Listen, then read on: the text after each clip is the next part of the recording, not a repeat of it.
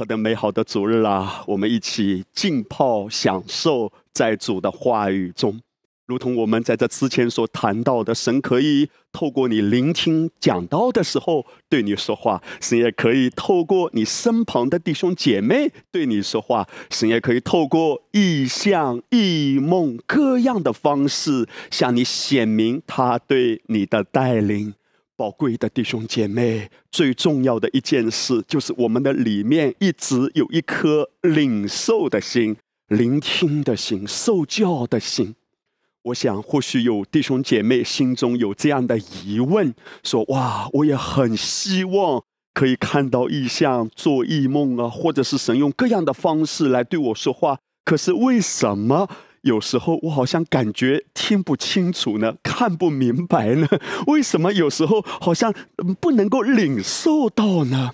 弟兄姐妹，首先我们一定要知道哈，神是很乐意对你说话的，无论你现在自我感觉如何。你要知道，天父非常爱你，他多么巴不得在你人生每一步的道路中，都清清楚楚的引导你，使你所行的道路都在他的旨意中，而且越走越光明。所以他很渴望对我们说话的。那么我们在领受的过程中，如何让我们更清楚的领受到？他对我们的带领呢，这个方面就要谈到我们有一颗非常敏锐的心。这也是圣经为什么来提醒我们？他说我们要追求圣洁，非圣洁，没有人能见主的面。你知道，在律法之下的时候，我们看这一节经文啊，都会感到有恐惧的。哎呀，非圣洁，没有人见主的面。那麻烦大了，我大概见不了主的面了，因为不够圣洁。弟兄姐妹啊，你一定要知道，这一节经文不是指你的生活，也不是指你的表现。这节经文最重要谈到的是你的身份啊！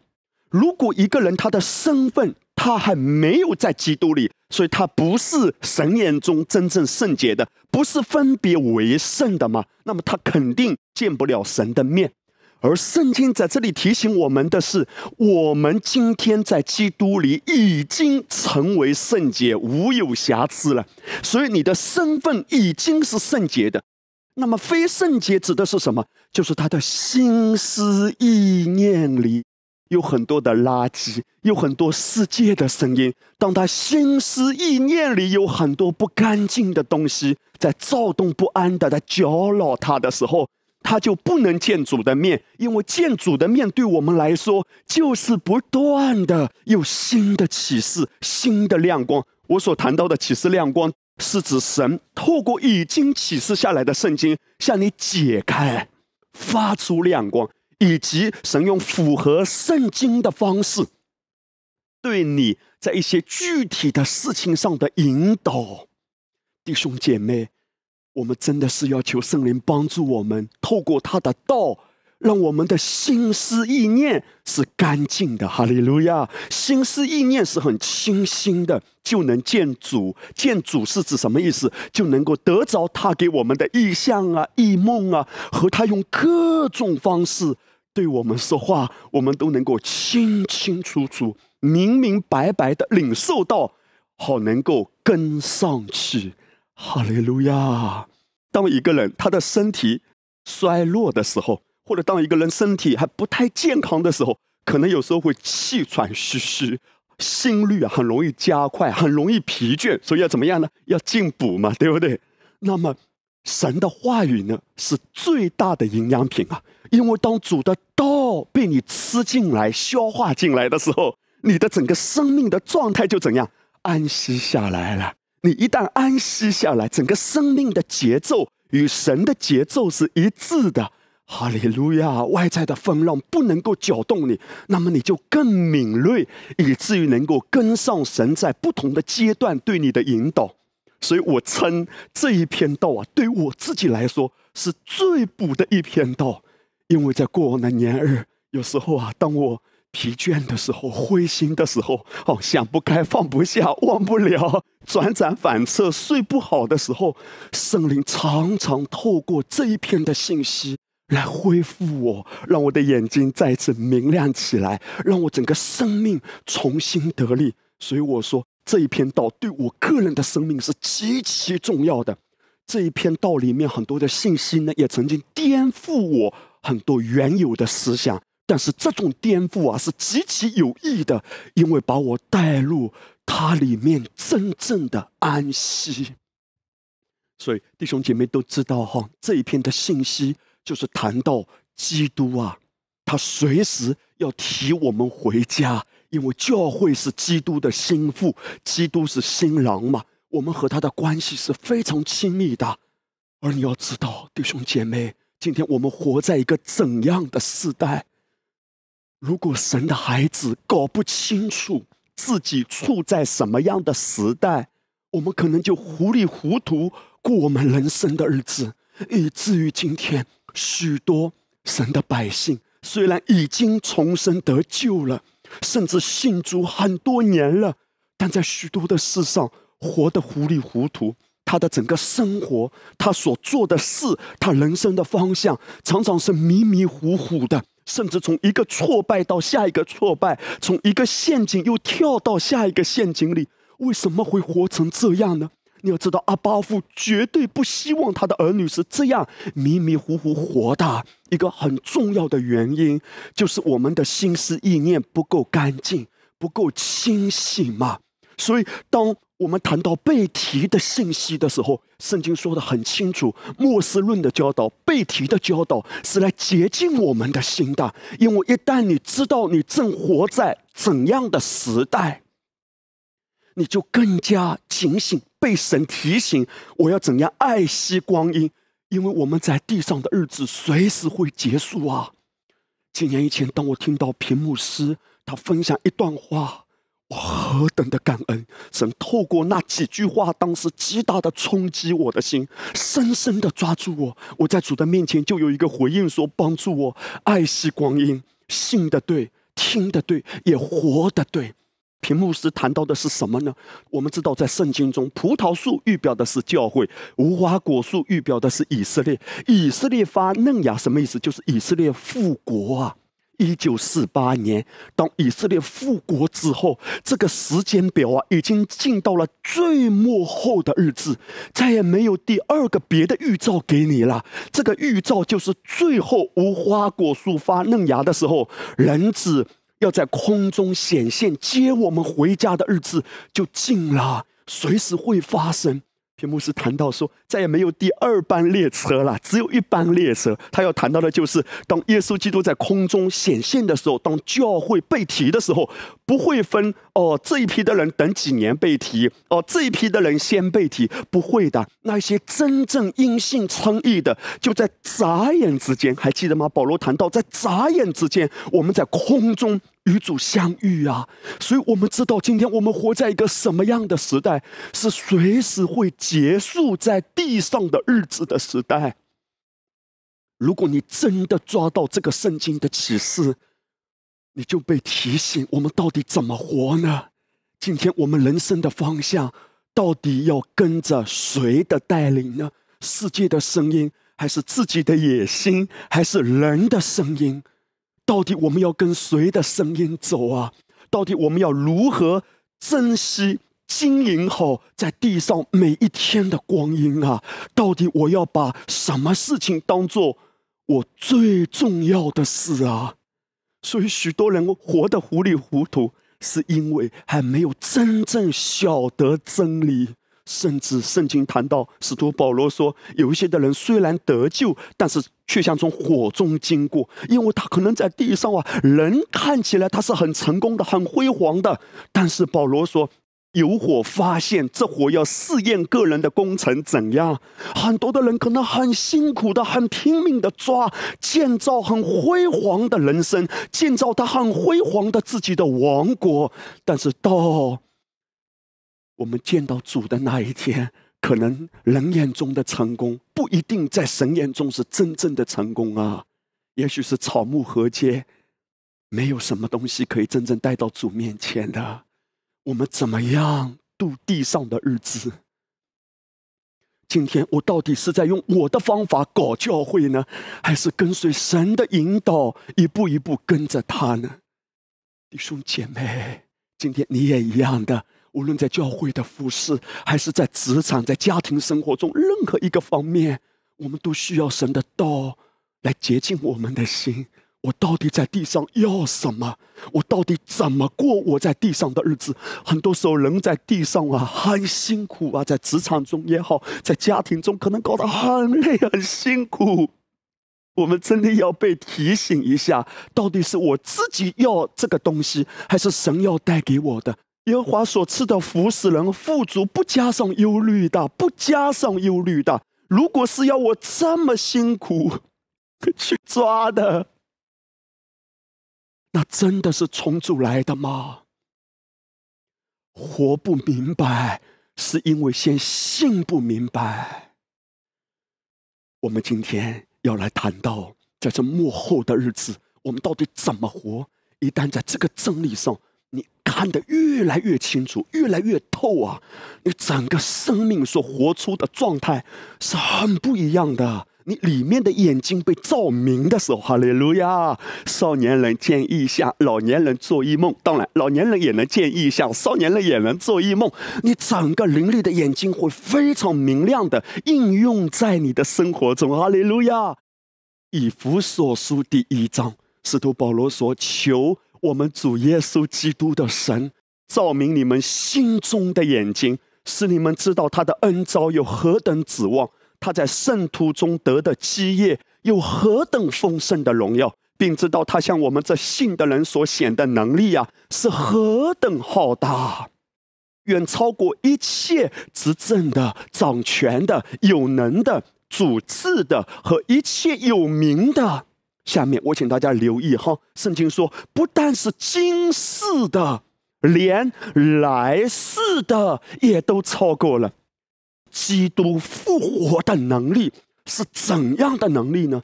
他复活的能力超过一切有名的，超过了今世的和来世的。嘿，这就有意思了。保罗在这里面提到了两个词，一个叫做今世的，哇，基督复活的能力超过了今世的；第二个词呢，来世的。哎，弟兄姐妹，保罗在这里面讲到的今世和来世。到底什么意思呢？如果我们没有仔细查考圣经原文的时候，我们在想啊，会不会啊人还有下辈子啊？对不对？哦，这辈子如果你没有好好活，没关系，你还有下辈子。就像电视连续剧所演的武打片女主角啊，哇，突然被人。刺了一刀，哇，口里喷出血来。然后他在临走以前看着男主角：“这辈子我们不能在一起，下辈子我们一定要在一起。”所以弟兄姐妹，这是世界的观念啊。那保罗在这里也谈到了今世和来世啊。啊，难道我们信耶稣也有今世来世，也有这辈子和下辈子吗？这辈子不能在一起，还有下辈子？这辈子没有为主活，还有下辈子吗？当然不是，我们都很清楚的知道，弟兄姐妹，我们只有这辈子的，哈利路亚！我们只有这一生的，所以这一生怎么活，跟永恒是连接的，是息息相关的。使徒保罗他知道自己在地上的日子即将结束，他怎么说？那美好的仗我已经打过了，他没有说下辈子还可以接着打。当跑的路跑尽了吗？所信的道。守住啦！从此之后有公义的冠冕为我存留啊。那么，为什么圣经在这里谈到神的复活的大能超过了今世的和来世的呢？圣经在原文中要谈到的今世是指现今这个时代，来世呢是指来临的下个时代。所以我们要了解，神是不变的。耶稣基督昨日、今日，直到永远是不变的。但是神在不同的时代的作为是有不同的。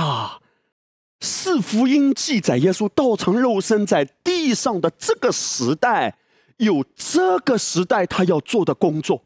后来耶稣基督为我们死里复活升天之后呢，赐下圣灵，开始到使徒行传教会的时代，在教会的时代，圣灵施行救恩。四福音的时代，圣子成全救恩，在旧约中圣父预备救恩，后来圣子成全救恩，现在圣灵施行救恩。所以你要了解，现在是什么时代？教会时代。那么神的作为跟四福音道成肉身的时代的作为一样吗？不一样啦，因为道成肉身的时代是圣子要成全救恩。哈利路亚，神是不变的。但是不同的时代，神的作为是不同的。教会有一天被提之后，接下来是七年大灾难的时代。这个时代虽然只有七年，但也算作一个时代。在那个时代，神的作为和我们现今教会还没有被提嘛，所以我们现在什么时候被称为教会在地上的时代？跟七年大灾难的时代，神的作为是有所不同的。当七年大灾难之后结束了，开始什么时代？就是千禧年。耶稣基督要带着我们这些被提的从天上回来，他的脚要踏在橄榄山上，然后以耶路撒冷为中心的，在地上建立千禧年的王国。那个时代被称为千禧年，天国降临地上的时代。耶稣基督要坐在大卫的宝座上，在圣经里面有谈到两个宝座，一个宝座被称为神的宝座，神的宝座就是现在耶稣基督复活升天，坐在父的右边。可是你不要忘记，圣经里还要谈到另外一个宝座，是被称为大卫的宝座。什么是大卫的宝座？大卫的宝座不是他现在坐的宝座啊，大卫是在地上哪里啊？以色列耶路撒冷做王的嘛。所以，耶稣基督有一天带着教会回到地上，在地上一千年的千禧年的王国，他要在耶路撒冷为首都的建立地上的千禧年王国。那个时候，他所坐的宝座是被称为大卫的宝座啊。所以，弟兄姐妹，你看到了吗？在不同的时代，神的作为是不一样的。我想要跟弟兄姐妹谈到的第一大点。就是我们要先搞清楚啊，我们正处在哪个时代？借着耶稣基督完成十架救恩，然后他复活升天，圣灵降下，他永远内住在我们这些因信称义的人里面，他也在我们的里面施展救恩的大能。弟兄姐妹，教会的时代是一个怎样的时代？教会的时代，最重要的特征是什么？就是两个字：安息。如果你不明白教会的时代最重要的是什么，我们可能啊，把神在别的时代的作为和带领套用在教会时代，以至于我们可能把别的时代神的带领方式也套用在自己身上。而离开了安息。以前啊，我真的是也看不明白的，但是现在借着恩典之道的开启，越来越清楚的明白，中国教会一个极大的门闭，就是我们依然还在努力的推动复兴，我们依然还在强调复兴，依然在强调哇神的国要扩展，依然还在强调哇转化城市、转化国家。希伯来书第四章里面提醒我们的。他说：“你要竭力进入那安息，恐怕有人是赶不上了。什么是赶不上了？就是你现在活在教会时代，最重要的是安息。如果你没有真正的进入安息，活在安息中，你会失去很多神本来要彰显在你生命中的产业。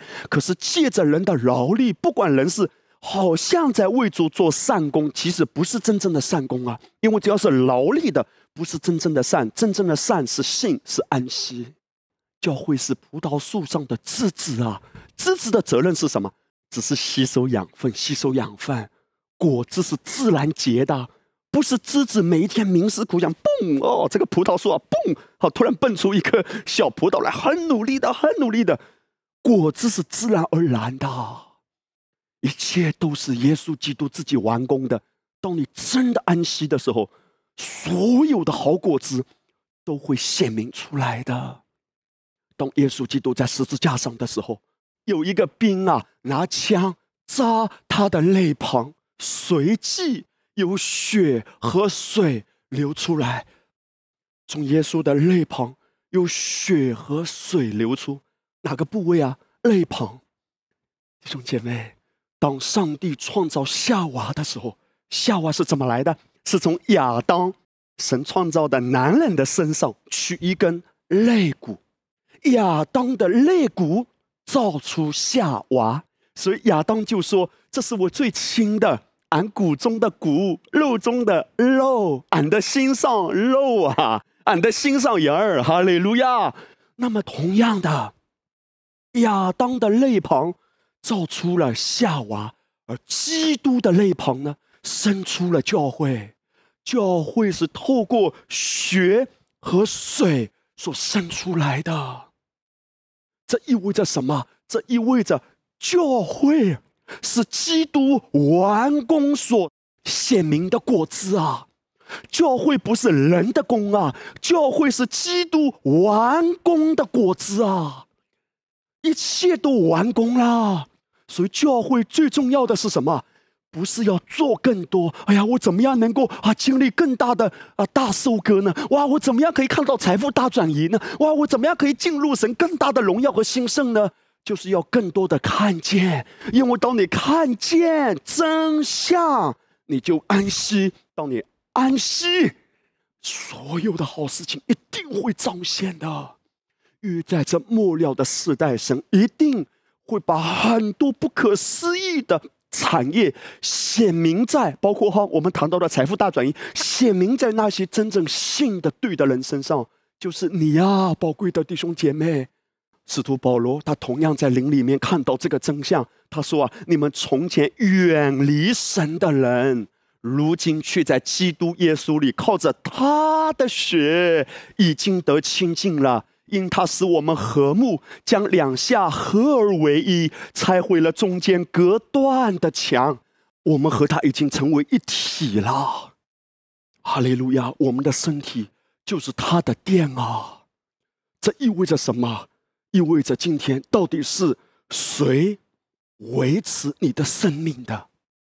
到底是什么维持你活着的？我要给大家一个非常重要的观念，因为如果我们没有明白到，没有真正抓到这一点啊，我们活着还有很多恐惧。在健康这个方面，我们可能在想：哎呀，这个是不是吃多了？哎呀，那个又不能吃。哎呀，我每天必须要吃多少的量，我才能有健康？我们可能依然把安全感放在地上之物之上啊！神不希望他的儿女被任何地上之物所辖制的。因为今天你要明白，真正让你存活的是复活的基督啊！保罗谈到基督在我们里面不是软弱的，乃是有大能的。基督在哪里呀？基督就在我们里面啊！复活的基督，这是真正让你存活的、让你活着的、维持你生命气息的源头啊！这意味着什么？这意味着完全颠覆我们地上知识的认知啊！因为今天，举个例子，如果你要去医院检查身体的时候，通常医生都会叫你抽血，因为你的血液可以反映出你身体每一个器官的某些状况嘛。所以为什么要抽血？因为地上的认知是人是要靠血液来维持生命的。但是今天，我祷告哈，让主的道挑战你。也许你都觉得被冒犯，但是当你这样子被颠覆，你真的记得主的道，而进入到他的真实中，你所活出来的生命的品质和健康的品质是完全不同的。牧师要给你一句话：在基督里，我们的悔改，悔改到一种什么程度呢？你不是靠你的血液活的，你是靠基督复活的生命活的。你留意啊，耶稣基督当他复活之后，因为今天我们谈到在我们里面的是复活的耶稣啊，那么耶稣当他复活之后，耶稣的身上还有血液吗？耶稣复活之后，他也是有新的身体，对不对？但是那个时候，耶稣的身体已经没有血液了。为什么？因为他的血液在十字架上已经流光了。还记得吗？我们刚才读的，有血和水流出来，他的宝血为我们流尽了。只要还有一滴宝血在耶稣身上没有流尽，我们还有罪没有被解决。他为我们流尽了宝血，为我们担当了一切的边上，没有一寸肌肤是好的。可是当耶稣复活之后，他怎能存活呢？因为按照人的眼光看，没有血人怎么活啊？耶稣复活之后，耶稣是没有血的。今天到底是谁维持你的生命？或者用地上的思维说，我用什么来维持我的生命的？是的。我们在肉身之内，我们还需要地上很多的食物。但是今天，当我们在面对挑战的时候，我们在面对各样的症状的袭击、魔鬼来攻击我们的时候，我们的心思意念要不断的悔改，不断的悔改，悔改到一种程度，就是耶稣说的：“人活着不是单靠食物。”主不要让我们把安全感放在地上之物，靠他的生命，靠他复活的大能，靠他口中的话，这全部都是谈到属灵的，是灵界来维持物质界的，是没有血。的复活的耶稣住在我的里面，维持我的生命的。所以，当你今天看到身上有任何症状的时候，我们的思想要悔改到这种程度：说，我不活在地上的思维中，因为不是我的血液来决定我的健康与否，是复活的基督来决定我的。而复活的基督如何，我在世上也如何啊！哈利路亚。当耶稣复活之后，他的身上没有血，他依然能吃。你看到了吗？而这一位复活的基督在我们里面，我们多大程度的让这一位没有血液的复活的基督在我们的身体内大能的运行，来维持我们？当然，这是一个成长的过程，信心的涌流也是一个成长的过程。我也是如此啊，我也在这个过程中成长。可是弟兄姐妹，今天借着主的真理，我们真的要被点醒啊！甚至今天，如果你身上有一些的症状，你去医院检查的时候，医生可能告诉你说：“哦，你的血液报告不是很好，你身上还有什么什么症状？”既或那个报告还不太乐观，你依然要掷地有声、斩钉截铁的说：“这些的报告不能够真正决定我所诉说的，不是真正的我，真正的我是基督如何。”我在世上也如何？既或我身上有些症状还在，这个报告还不乐观。也许血液中某一些的指标还不是完美的健康。可是他依然不能够局限住在基督里已经得以完全的我，因为我的生命是由基督决定的。今天不管在你身上任何一个器官有任何的污点，有任何的肿块啊、肿瘤啊，任何的东西，奉耶稣的名，不管他在可见的领域还在不在，在基督里，你已经完美的健康。哈利路亚，领受吧，不只是明白而已，宣告出来。我要跟弟兄姐妹分享一个见证，我们的一位弟兄所分享的。他说：“我是丰收之家杭州母堂的张弟兄，我很感恩能向大家分享神在我生命中奇妙的恩典。在我上幼儿园的时候，因那时没有像现在这样的卫生措施，我在学校里啊被传染了乙肝。我记得小时候妈妈就带我去各地求医，只要听说哪个医生在治疗乙肝方面比较好呢，就会带着我过去治疗。”但医生都说这个症状是不能完全治愈的，只能用药物来维持。所以我从小一直靠中药来维持身体健康的。因为患有这个症状啊，我一直非常自卑，常常听一些大人告诫自己的孩子不要和患有乙肝的小朋友一起玩，因为乙肝是会传染的。长大后，虽然不用像小时候那样靠吃药来维持健康，也从大山羊变成了小山羊。但因为患有这个症状，我一直不能剧烈运动，而且在每年夏天的时候，身体就会惯性的特别容易疲倦，没有食欲，而且需要定期去医院检查。有一件事我印象非常深刻，在我考大学的时候需要升学体检。之前听别人说啊，有些大学是不录取患有乙肝的学生，这也一度让我非常沮丧，让我看到自己因这个状况而无法像正常人那样被对待。那么领受恩典福音之后呢，我对主啊医治的心意更加明白了，所以我对自己得医治也更加有期待。刚开始的时候，每当看到别人分享医治的见证时，我会非常兴奋，会同样向主领受医治的恩典。但久而久之，一年、两年、三年，随着时间的推移啊，我渐渐的感到灰心了。甚至有一个阶段，我看到平台上发布医治的见证时，我不是存在感恩的心，而是对主抱怨。哎呀，为什么一直都彰显在别人身上，甚至是在那些刚领受恩典的家人身上？而我聆听恩典之道这么久，为什么一直没有看到呢？虽然对主医治的彰显这方面感到灰心，但我对恩典的讲道还是非常渴慕的。事实上，因着主的恩典，我在其他很多方面也经历神的祝福。因为患有这个症状，我会隔一段时间去医院检查身体。在二零二零年十二月的时候，家人催促我去医院检查。我记得上次检查的结果还是乙肝小三阳，所以去年十二月份检查的时候呢，我也没有太大期待。检查之后就一直没有去拿检查报告，拖了一个多月。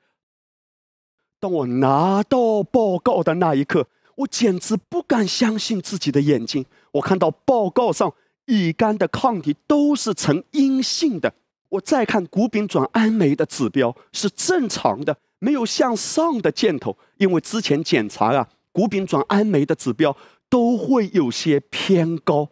当时我真的太兴奋了，二十几年来困扰我的乙肝已经完全得医治了，但是我还不太敢确定。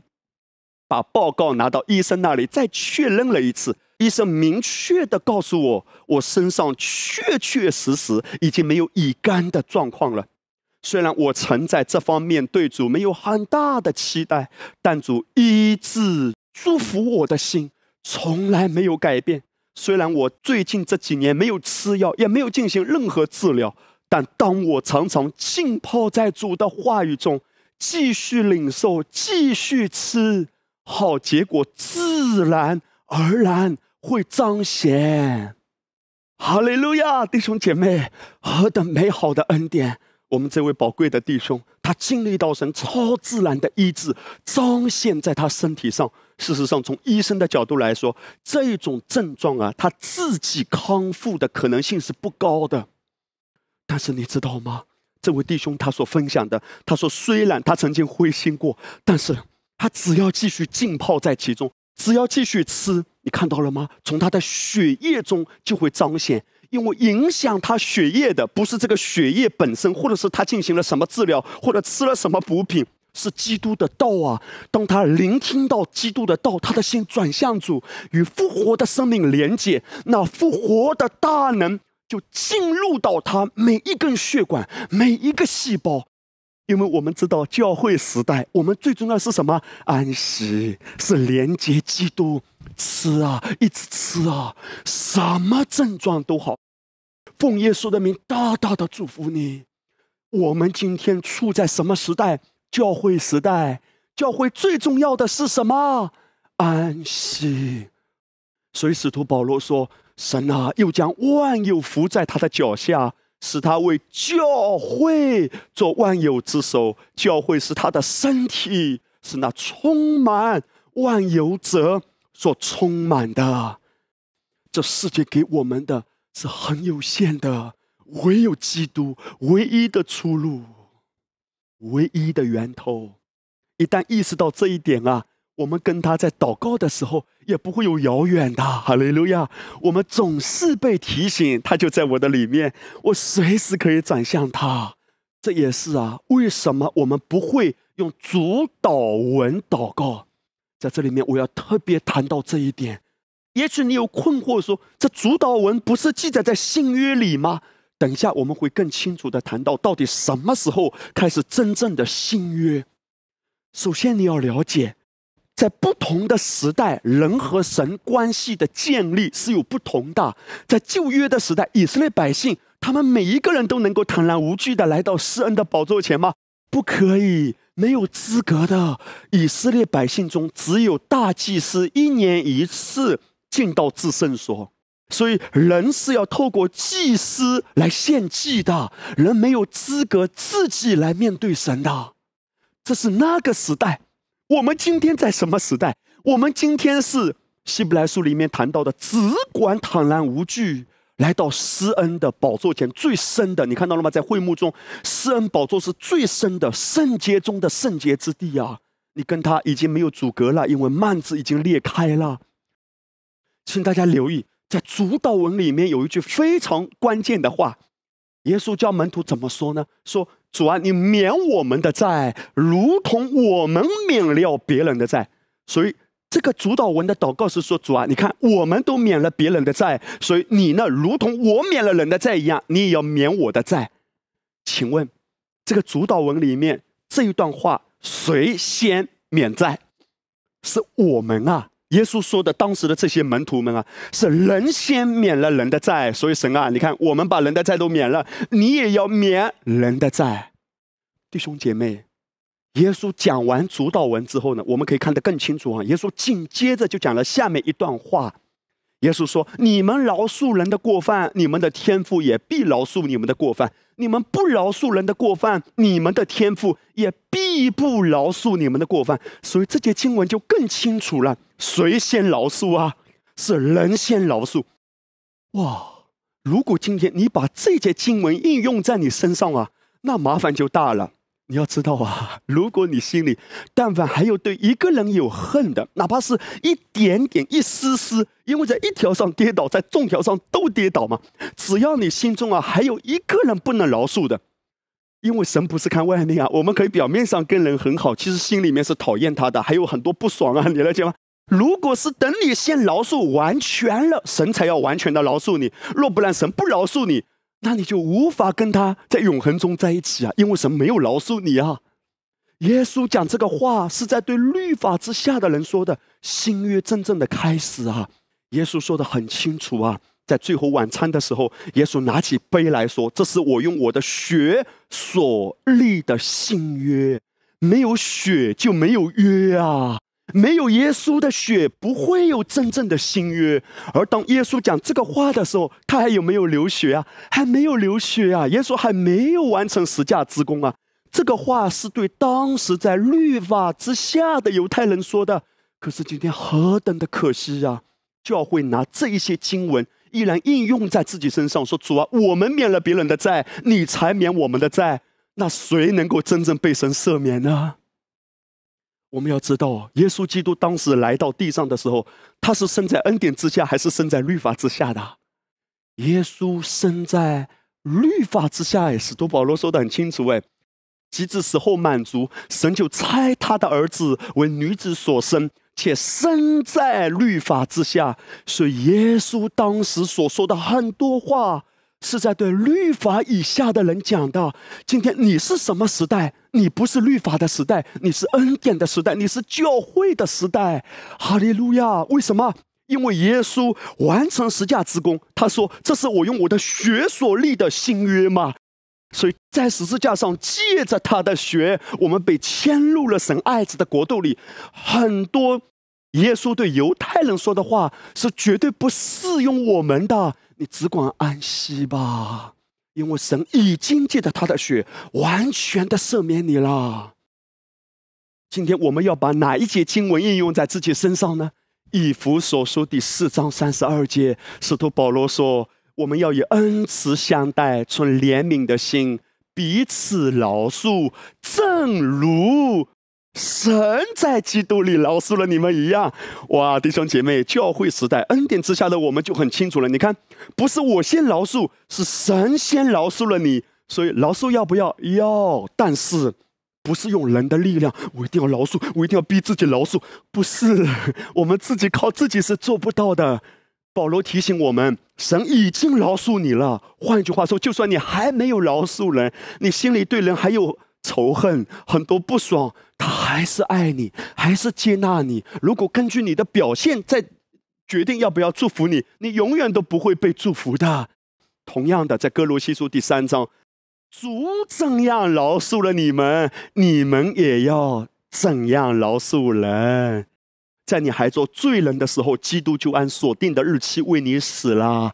为一人死是少有的，为人人死或者有敢做的，唯有基督。在我们还不饶恕人，还满心仇恨，还做罪人的时候，他就拣选我们，就拯救了我们。他恩待那不饶恕人的，恩待那忘恩和作恶的，这是何等的慈爱呀！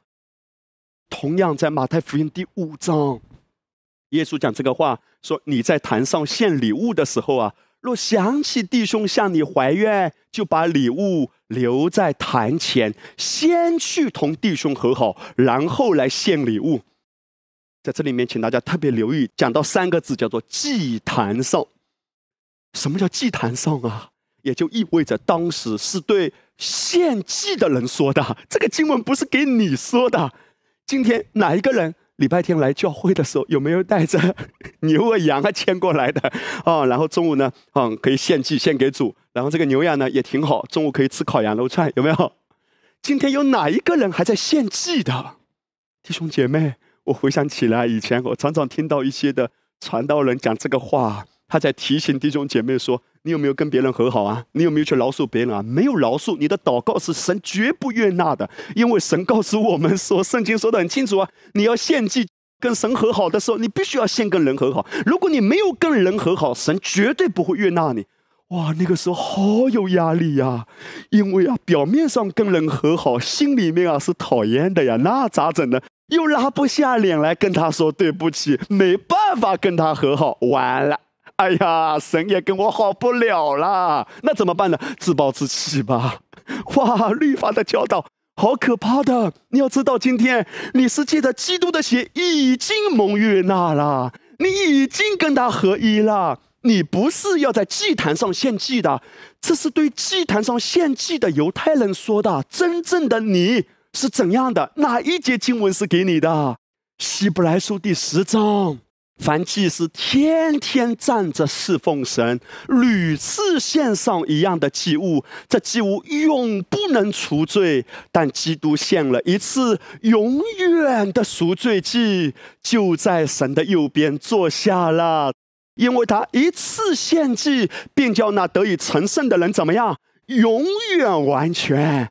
不是你献祭神才悦纳，你献什么都不能被悦纳，唯有基督他一次的献祭，一次的完工，你已经被悦纳，已经被接纳了，安息吧。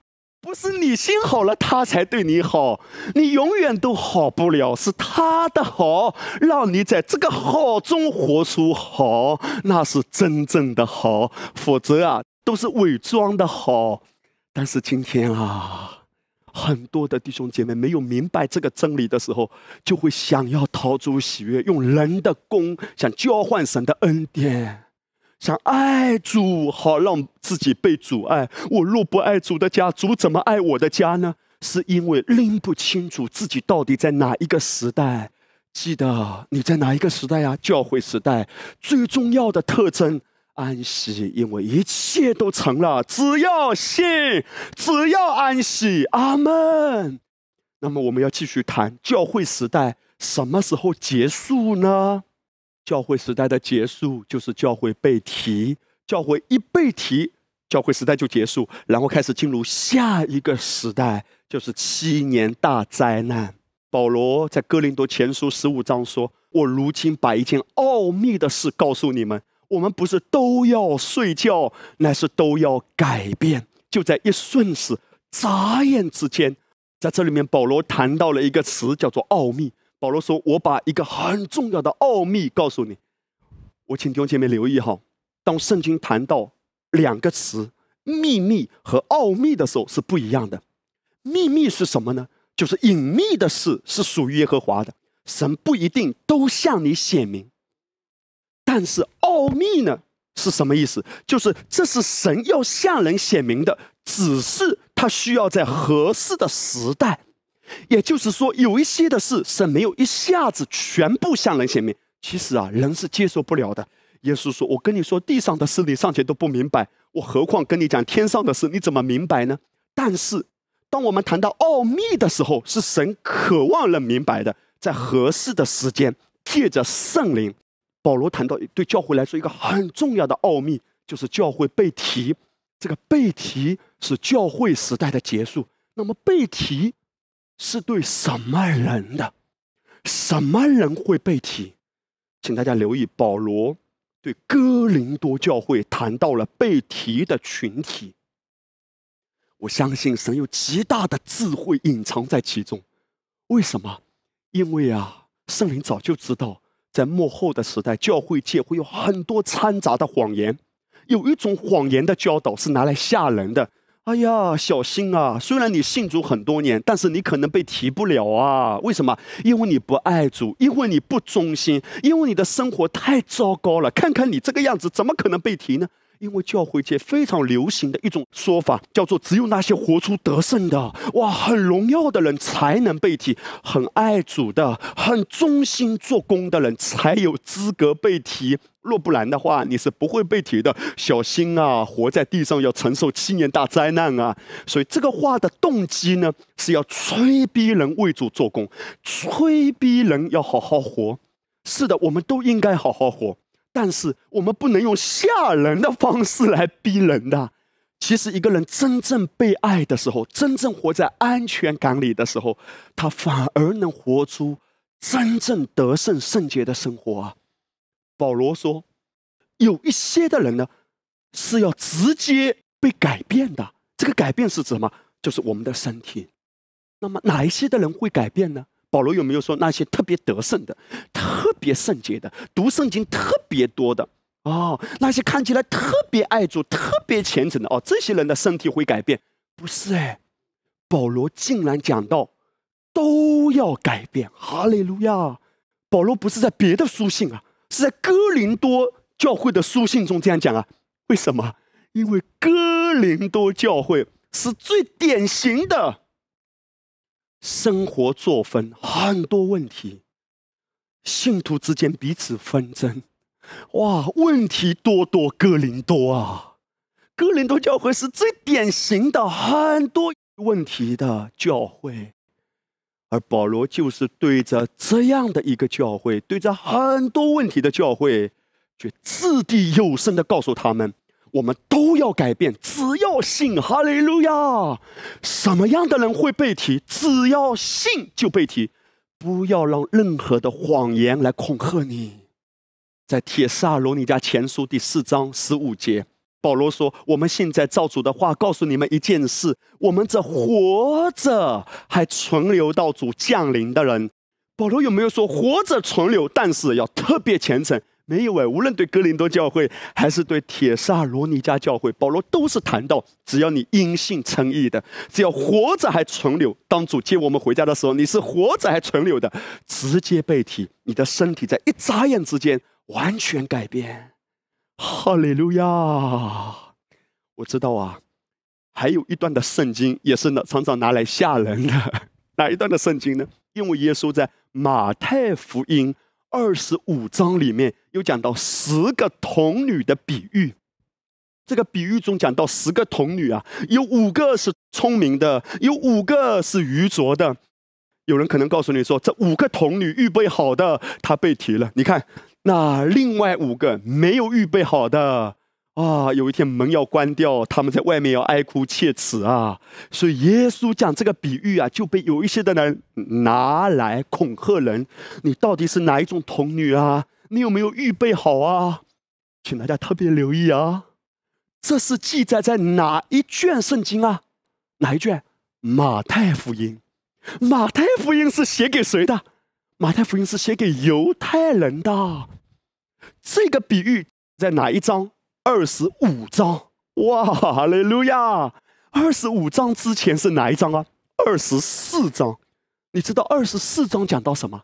二十四章是讲到当教会被提之后，地上七年大灾难所发生的这一系列的事：国要攻大国，民要攻大民，地上有各种的患难，地上有各种的动荡。是的，今天虽然我们在这地上也有这些事，可是跟幕后七年大灾难比起来，现在的事其实根本算不了什么。马太福音二十四章谈到的世界的混乱，是当教会被提之后所发生的。所以二十四章之后的二十五章，耶稣才讲到十个童女的比喻。你告诉我，那个时候教会在哪里呀？教会早就被提了，哈利路亚！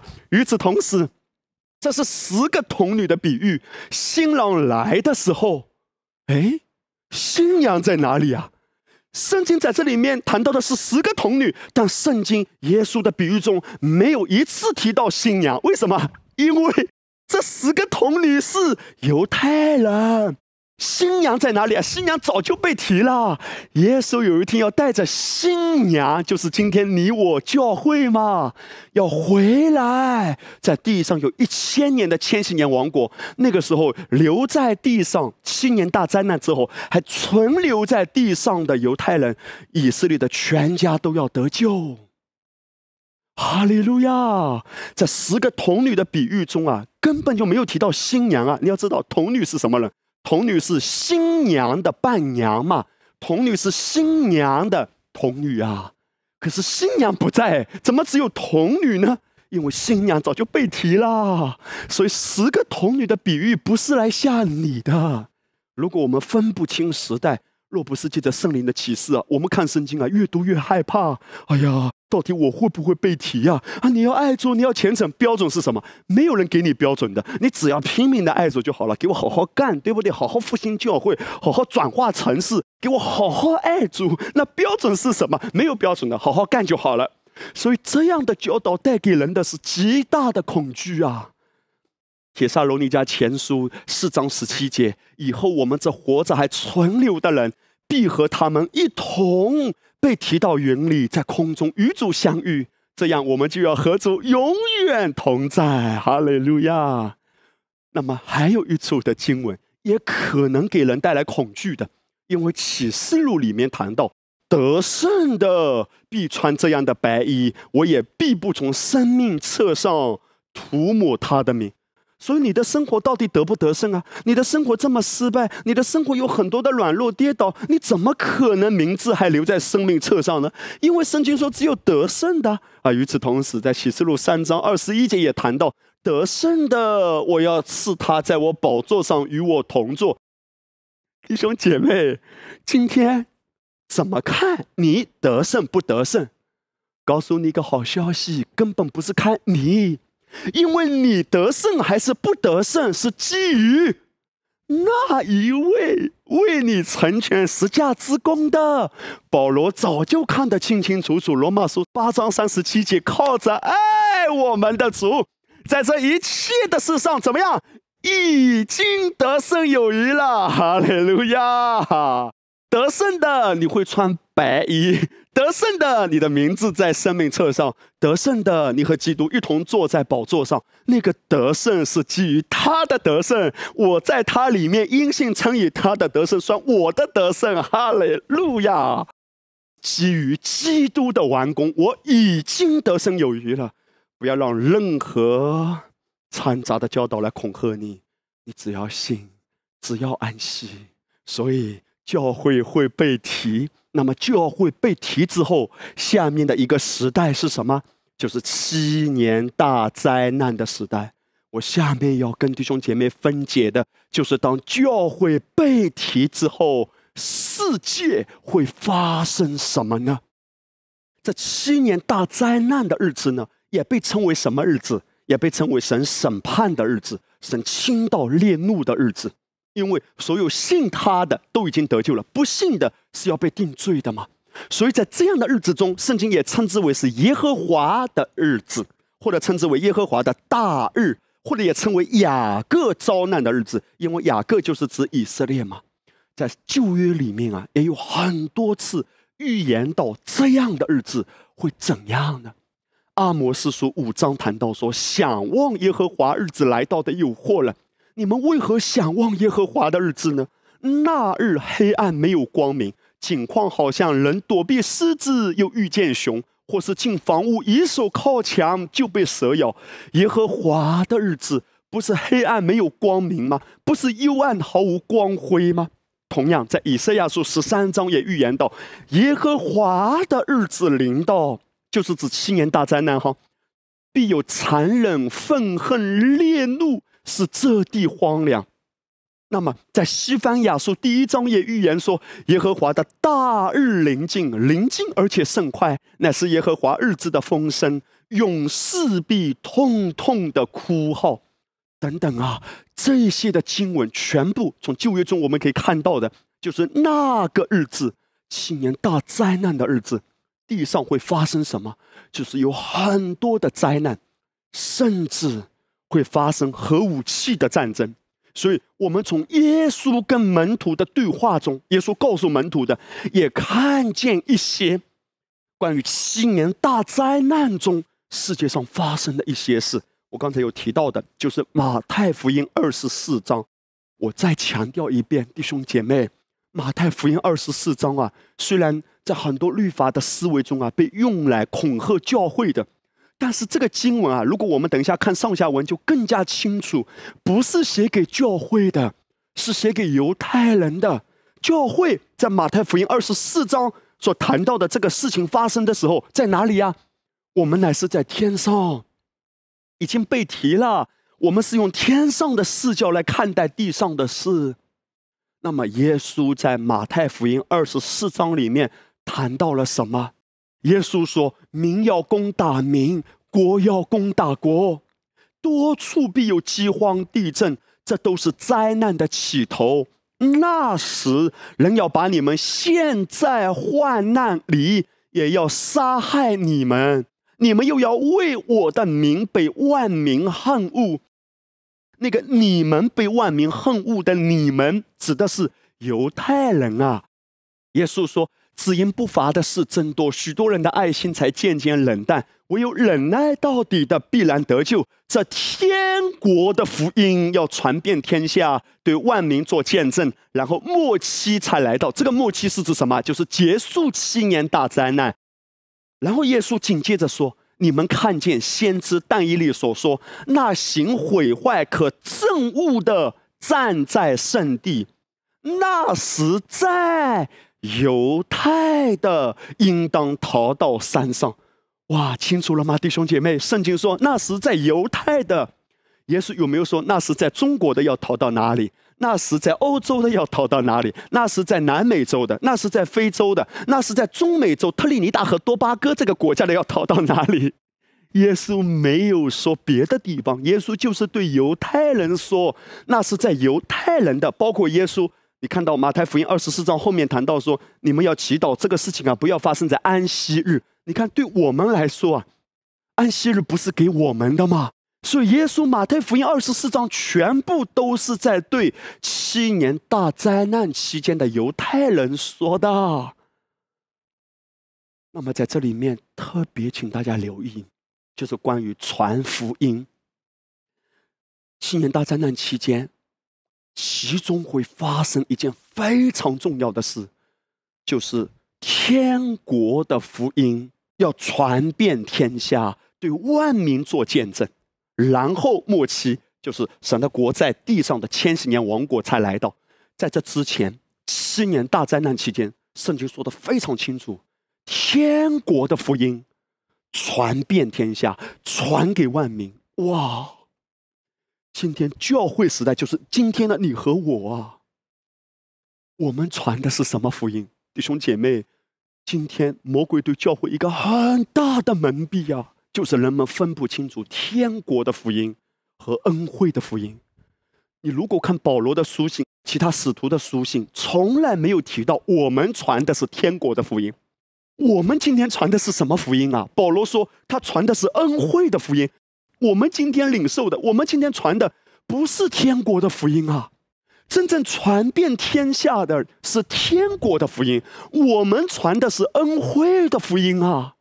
如果我们分不清楚，人就要做工啊，来拼命的带着意向向前行。纵然流血的时候，我要为主抛头颅洒热血，我要为主拼啊！教会要大复兴啊！人就多少的劳累，人多少自己的努力，甚至为主的缘故，多少家庭破碎啊！婚姻不重要，儿女不重要，抛家弃子，我要为主活。原来我说魔鬼对教会一个非常邪恶的蒙蔽，就是让教会不知道自己在哪一个时代，然后用自己的力量或者自己满腔的热血要为主拼命。真正传遍天下的那个时候，你我在哪里啊？你我已经被提了。耶稣说：“那天国的福音会传遍天下。”是谁去传啊？神会兴起十四万四千的犹太布道家，会兴起十四万四千的犹太的葛培里。这些的人，当教会被提之后，他们会去到各地，是他们把天国的福音传遍天下。如果我们不知道自己在哪一个时代，我们就在做十四万四千的犹太人的事。我不是说不要传福音，可是今天我们传福音一定要抓到一个原则啊，弟兄姐妹。你真正安息吗？是在安息中结的果子。你的家真的喜乐吗？你的婚姻、你的亲子关系，在教会时代最重要的就是从安息中发出的。哇！当我得到这个启示之后，虽然给我很大的震动，给我很大的颠覆，但是我何等感恩，因为神要让我们在这个时代真正活出这个时代要让我们活出的样子。一切都是圣灵的工作，神是有他的计划的，而天国的福音和恩惠的福音所传的内容是不一样的。当教会分不清楚天国福音和恩惠福音的时候，我们今天在教会时代可能还在传天国的福音啊。我们今天传的，保罗说他是要证明神恩惠的福音啊。那么，什么是天国的福音呢？事实上。在七年大灾难期间所传的天国的福音，不是第一次传的。在耶稣来之前，神已经兴起了一个开路先锋，他就是传天国福音的。所以我们要了解天国福音啊，传两次的教会呢被夹在中间，好像三明治两边。施洗约翰，耶稣的开路先锋，他怎么传？天国近了，你们要悔改。施洗约翰传的就是天国的福音。而教会被提之后，十四万四千的犹太布道家，他们也再一次会传天国的福音。我们在中间传的是恩惠的福音，恩惠的福音最重要的是两个字：完工。完工带给你的是什么？安息。而天国的福音传的是什么？天国的福音就是施洗约翰。那个时候，耶稣还有没有完工啊？还没完工，所以。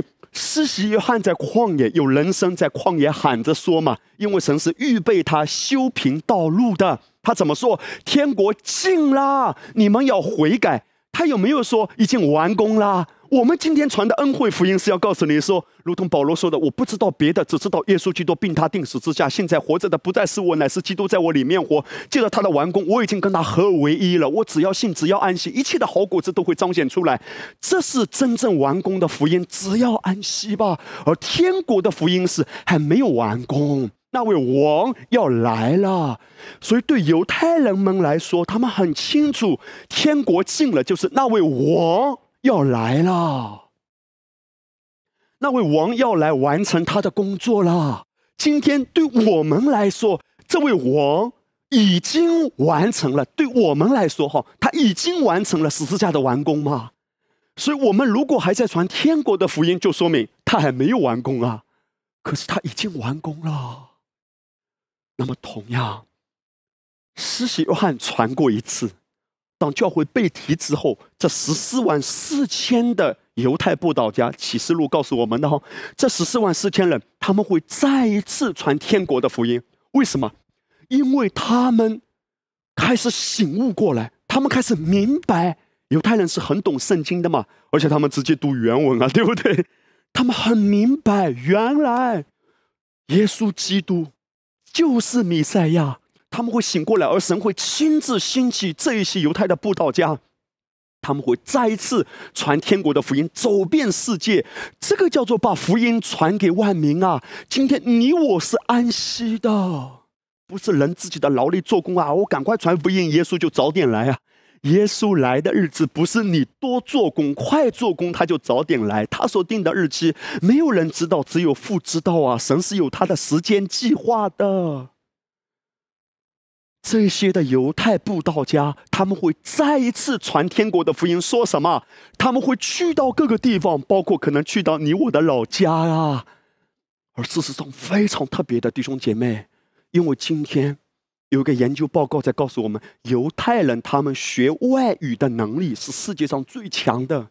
包括你看到神一直以来对犹太人的预备，他们在复国之先。从公元七十年之后，罗马大将军提多斯在压迫整个以色列，让整个犹太人散到世界各地，包括曾经中国的河南，包括在二战的时候，在哈尔滨啊，在上海有几万的犹太人。犹太人在过去一千多年的时间散布到世界各地，包括你看到今天从非洲又归回到以色列的，他们的皮肤都已经黑了。他们跟当地种族通婚的嘛，但是他们有计算的方式，依然可以证明他们是犹太的后裔的。根据他们的习俗、他们的宗教的表达方式，包括五官，虽然皮肤是黑的，但他们的整个五官还是非常接近犹太人的特征的。这一些散播到世界各地的犹太人，他们的后裔、他们的后代，因为现在都回归了嘛，整个世界有很多的犹太人。回归以色列啊，现在正在进行的十四万四千的人，就是从这些后代里面出来的，会再一次去到世界各地，对整个世界的了解的程度，这个民族是非常出类拔萃的。有一天，神会借着这十四万四千的犹太布道家，会去到世界各地。这是神要兴起的工作啊！天国的福音，他们会再次说。那位王要来了，赶快接受耶稣吧！赶快接受耶稣吧！因为曾经施洗约翰就是这样说的：“王要来了，赶快接受耶稣吧！”我们被提之后，他们会再次传天国的福音。哇！如果我们真的明白这一点，教会反而在地上更有荣光。因为当一个人拼命、一个人做工的时候，是更暗淡无光、更安息的时候。哈利路亚！弟兄姐妹，这一篇的信息是让你真实的进入安息。我们教会的意向是什么？把人带进安息，一切都是神的计划的，自然而然能传福音的。我们当然愿意传福音，可是这个传福音不是做工的结果，而是安息的果子。顾好你的家，哈利路亚！顾好你自己的生命。所以现在我要更进一步和大家谈，就是敌基督的那一位啊，什么时候会显露出来？因为教会界也是弥漫着这样的恐惧。哎呀，不知道什么时候敌基督的会突然冒出来。哎呀，我们这些信主的人啊，不知道会不会身上也要被刻六六六啊，或者是要兽的印记啊？哎呀，那个时候怎么办？我们如果被刻上兽的印记，就不能得救了。其实圣经说的非常清楚。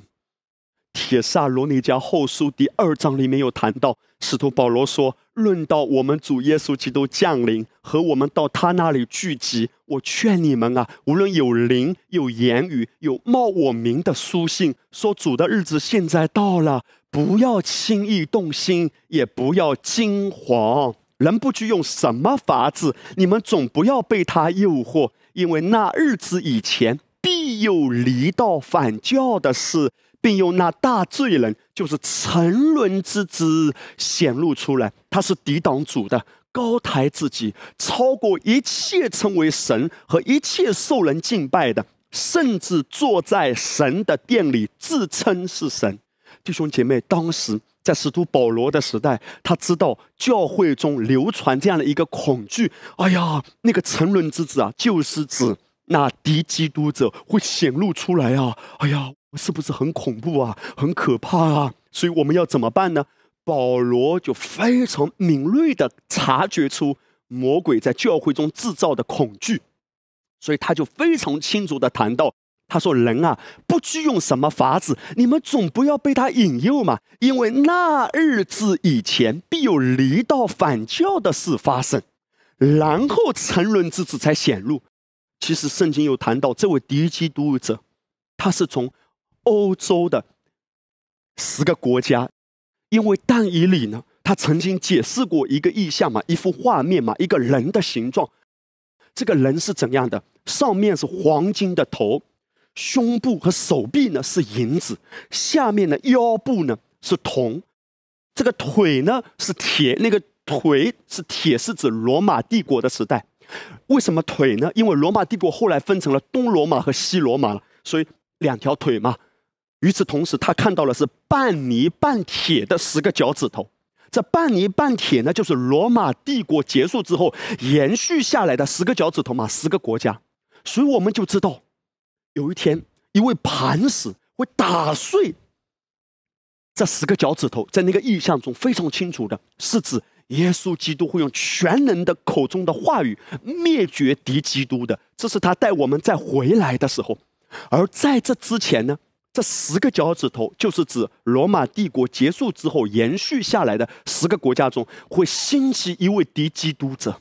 这位敌基督，他甚至夸张到一个地步呢，他会行神迹。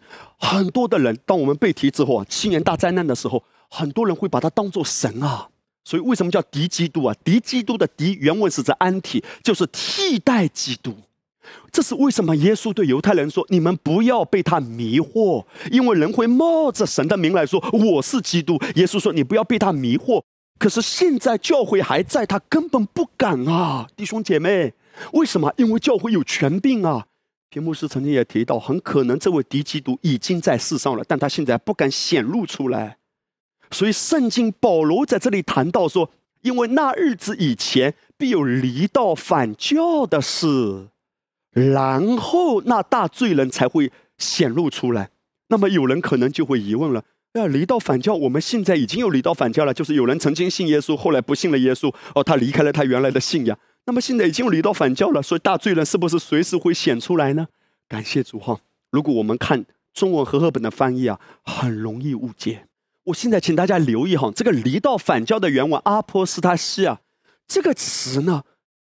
在圣经中啊，只出现过两次，哎，一次就是《铁萨罗尼迦后书》二章三节，必有离道反教的事，这是一次出现；另外一次呢，出现在《使徒行传》二十一章的二十一节，圣经记载一段话语，说他们听见人说，你教训一切在外邦的犹太人离弃摩西。他所谓的离弃的原文就是阿波斯塔西亚。就是离开，其实原文里面它的意思是指从一个区域离开了。中文把它翻译成“离道反教”是很容易让人误解的，因为它真正要表达的是从一个区域、从一个地方原先站立的一个地方离开了。哈利路亚！我让弟兄姐妹看另外一个版本的翻译，就是威克里夫的翻译。威克里夫是十三世纪的时候神所兴起的一个非常重要的圣经翻译学者。当时的天主教会啊，逼迫他到什么地步？他离世之后啊，整个身体啊、尸体啊都已经埋在坟墓里四十四年之后啊，天主教会还是非常恨他。当时把他的尸体拿出来，还要鞭打他啊！你可以看出魔鬼是多么的。不希望每一个神的孩子都有圣经可以读啊，因为当时天主教会只有特权人员，就是一些神职人员才有资格读圣经的。而威克里夫呢，他就把圣经翻译成所有的人都能看得懂的。当时他把拉丁文翻译成了英文，所有的人眼中的凡夫俗子，任何人都有资格、都有机会可以读圣经。但是天主教当时的特权集团非常愤怒。威克里夫他一定是有神的启示的，因为神极大的使用他，他靠着神的恩典啊，独自翻译圣经，而且他是带着启示翻译的。这个圣经的译本呢，直到今天依然是有影响力的，奠定了整个圣经普及的一个基础啊。威克里夫啊，直接把离道反教就是阿波斯塔西亚翻译成英文的 departing，英文的 departing 的意思就是离开。换句话说，那个沉沦之子敌基督的什么时候会显露出来呢？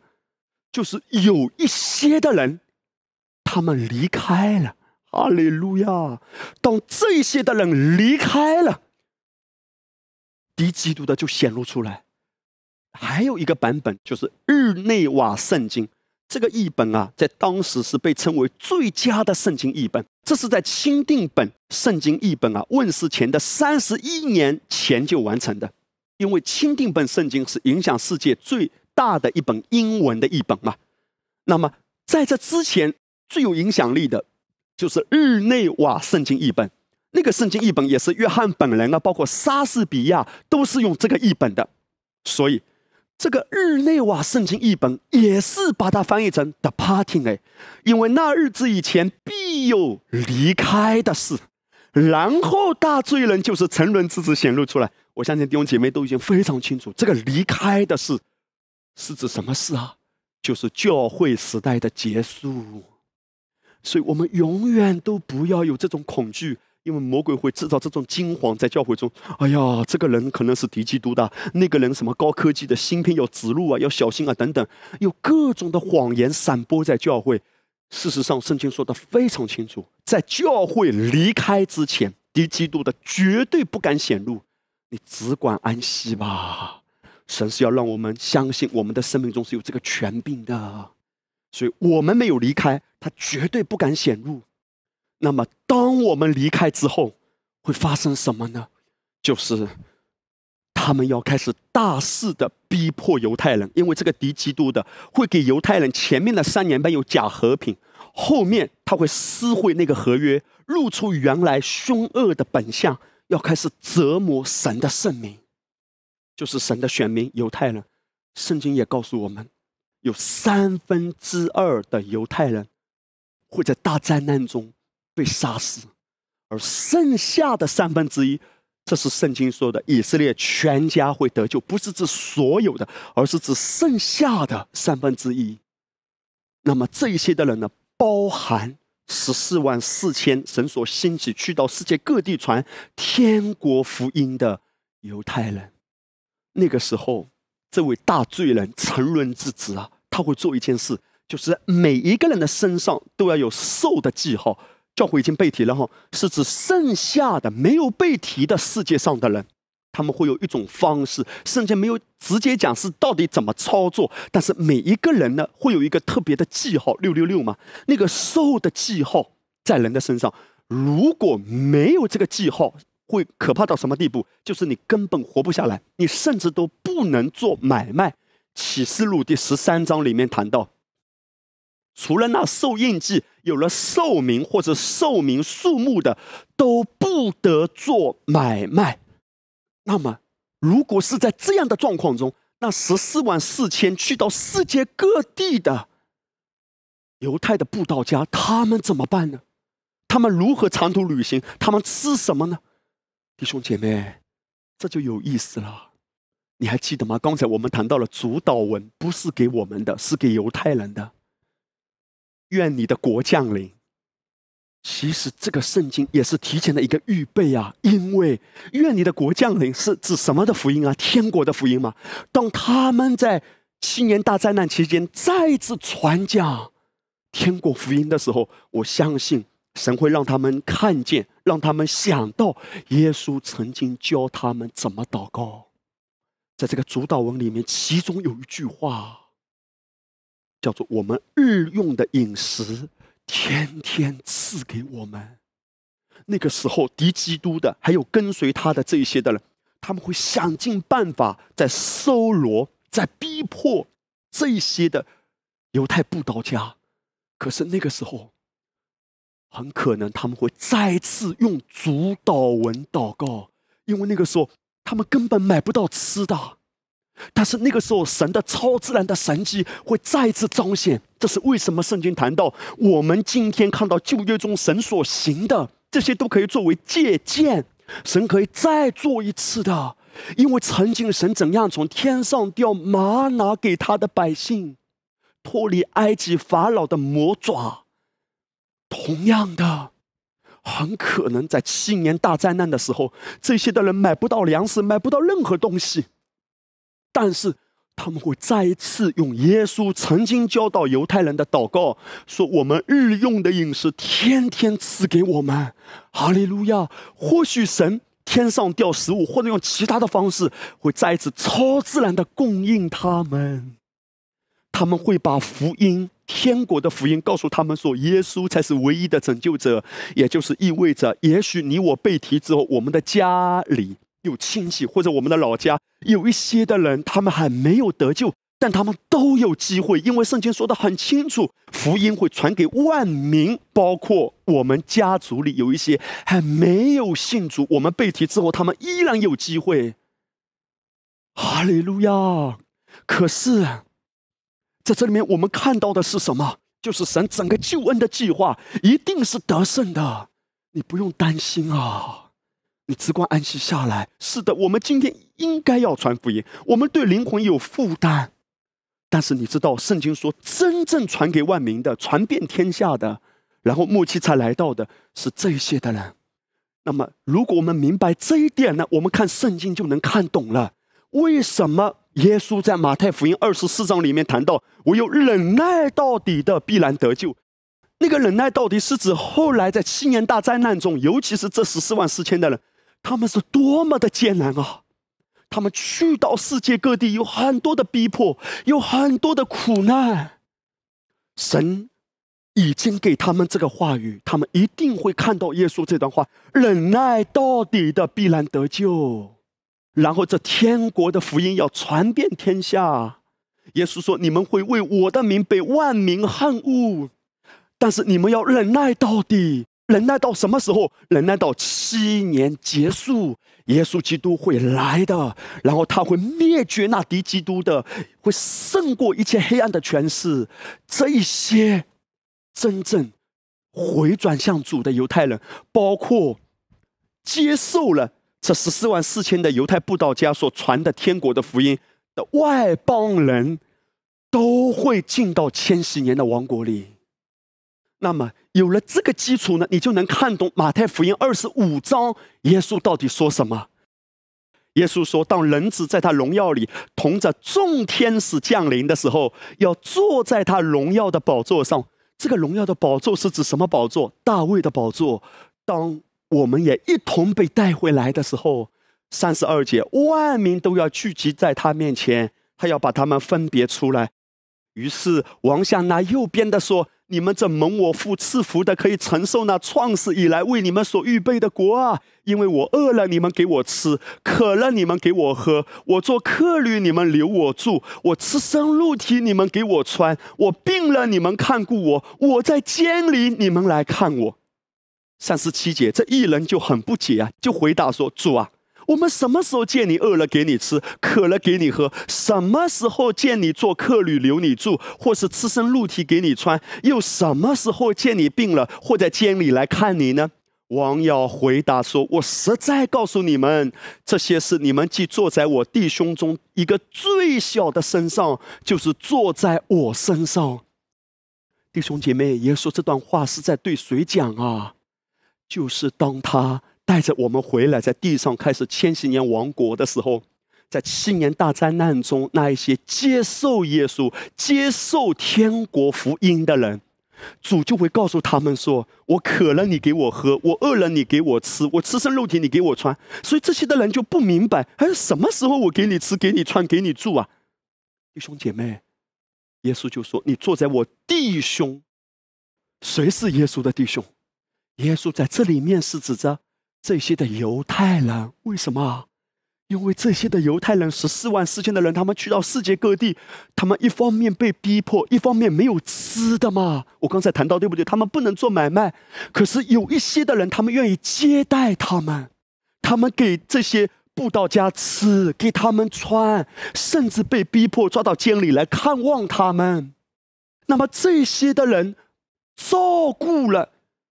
十四万四千的犹太人，有一天，耶稣都要给他们极大的奖赏。他们自己其实没意识的，但是这些都是坐在主身上，如同今天，所有你对人的爱，你是真正陶出喜悦的，你是坐在人身上的，其实都是坐在主身上的。那么，我们读圣经就很清楚了嘛。他们就困惑说：“我什么时候给你住？什么时候给你吃？什么时候给你喝？”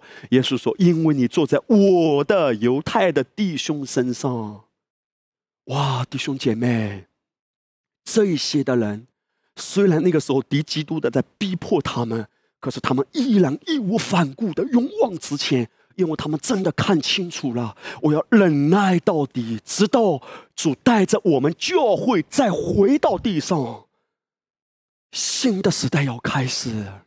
所以这十四万四千的人，他们传福音的果效大到什么程度啊？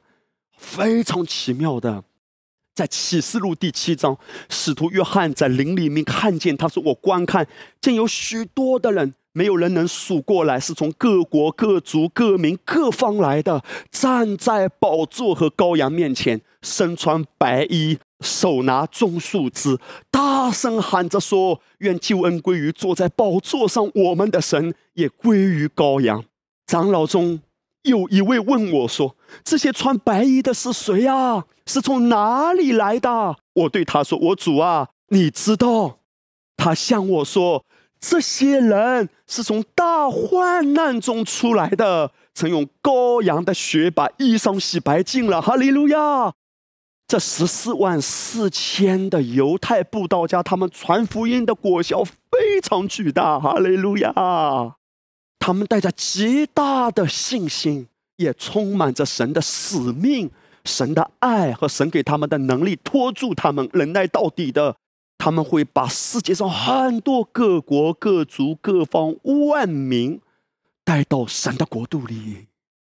哈利路亚！我再说一遍，真正神的计划，福音传到万民，是这些的人，他们的做工的果效是极大的。所以最后我要跟大家谈到，就是当教会在等候被提的日子之前啊，我们该怎么活？弟兄姐妹啊，我们刚才所有所谈论的，都是让我们被提醒：你到底在哪一个时代，你就要活出这个时代神的心意啊！神的心是什么？你真正活好你自己。不要做人的工，真正做善工。善工不是做主的工都叫善工。很多时候，人做主的工是有别的目的、别的动机，甚至不是被圣灵引导。我做我的工，却以为我做神的善工，那不一定的。真正的善工一定是非常安息的。当使徒彼得在灵里面洞若观火的知道万物的结局近了，这是指我们被提之前。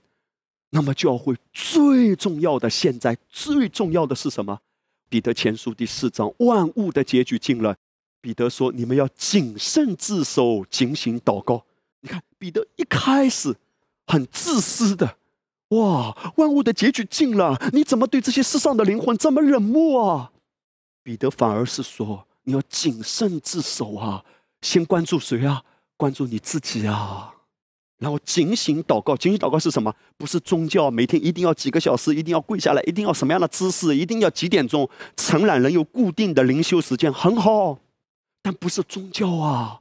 不是今天忘了哇，呃，读这当圣经，或者没有达到几个小时，哇，心里就被定罪啊！我不爱主，不是这样的。这个警醒祷告是怎样？是与主的关系，他在提醒你啊！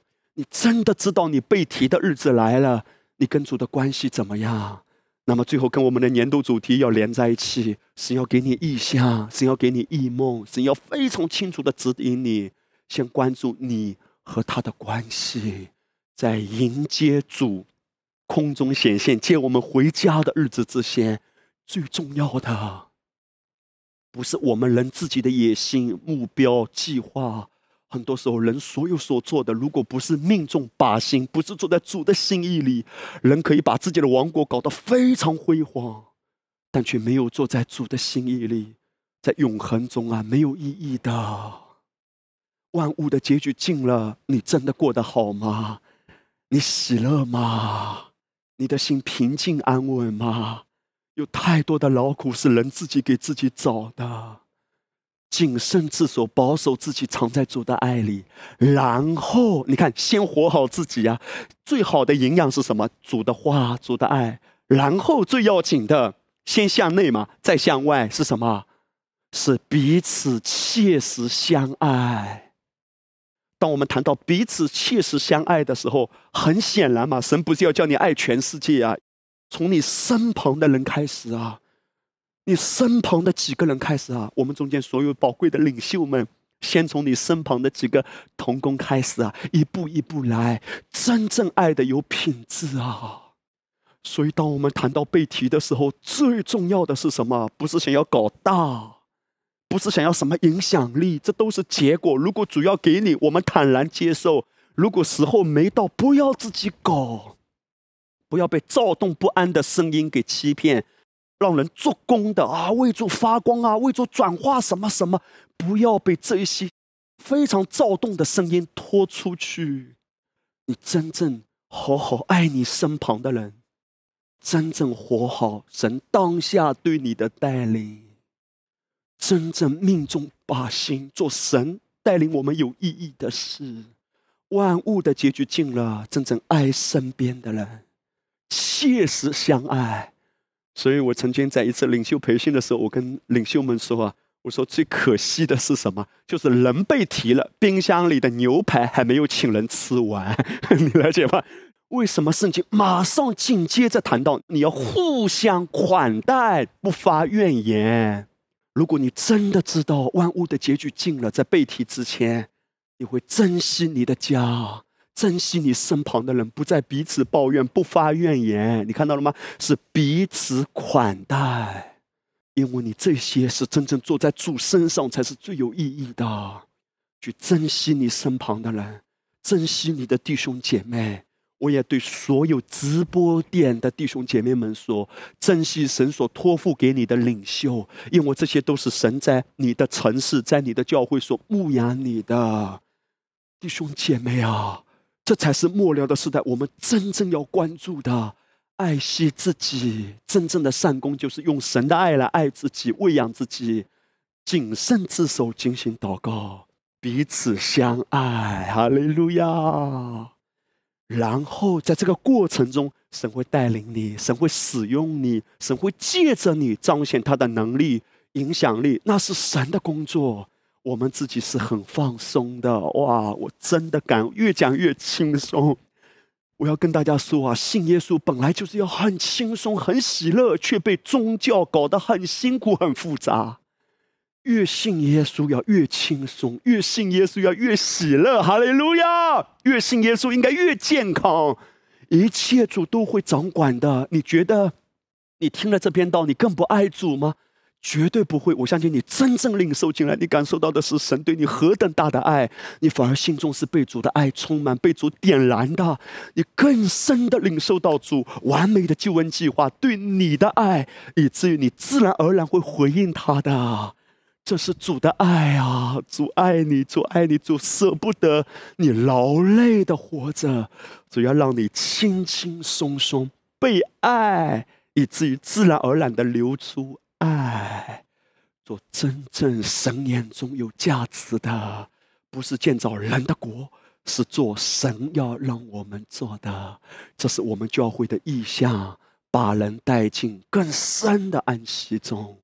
哈利路亚！大大的祝福你呀！我讲到这里，我真的感受到神的爱。我在灵里面哈，真的是感受到神的爱，拥抱每一位弟兄姐妹，用神的爱来拥抱你们。阿巴夫舍不得你劳累，舍不得你辛苦，舍不得你在任何的愁苦中，还要冲刷你、洗涤你、恢复你。哈利路亚！因为看得透，以至于活得透。哈利路亚！笑看风云，一切人间的。纷纷扰扰啊，人之间搞来搞去啊，都停下来，都不重要啦。最重要的就是我和主的关系，我是被他所爱的新娘，哈利路亚！我迎接我的新郎，随时接我回家。我预备自己的心，活得潇洒、轻松、喜乐。你和你的家都要被大大祝福的。若是你家中有任何一位还没有信主，你可以跟他分享耶稣，但最重要的是活给他看，以及为他祷告。神一定不会放弃的。你只要信，不要怕，大大的祝福你，哈利路亚！我们一起来唱下面这首诗歌，Amen。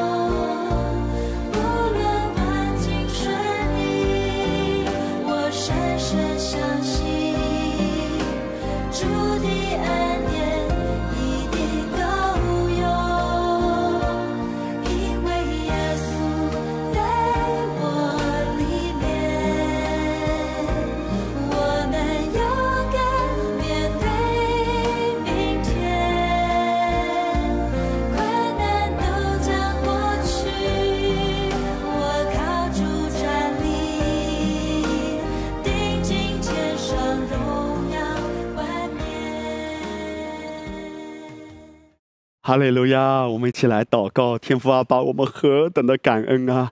你就是要把我们带到你的同在里，我们的生命啊，与你紧密相连，活在你的爱里，你也活在我里面。这样的连接带给我们的安息，使我们整个生命活出的是何等蒙福的状态呀！天父啊，你真的是舍不得我们任何一位弟兄姐妹在劳累中的，你要让我们眼睛被擦亮。看得清楚，看得透啊！我们所做的一切都是在你的引导中做的，是有真正永恒的意义和价值。这才是我们渴望的，才是我们所追求的。亲爱的阿爸，你爱我们每一位，借着你活泼的道来冲刷我们。今天主，我祷告哈，借着这一篇的话语啊，继续来喂养我的家人，喂养我每一位主内的家人弟兄姐妹，让我们每一位宝贵的心。都在你里面得安息。我们感恩祷告，奉耶稣得胜的名，阿门。大大的祝福你，阿门。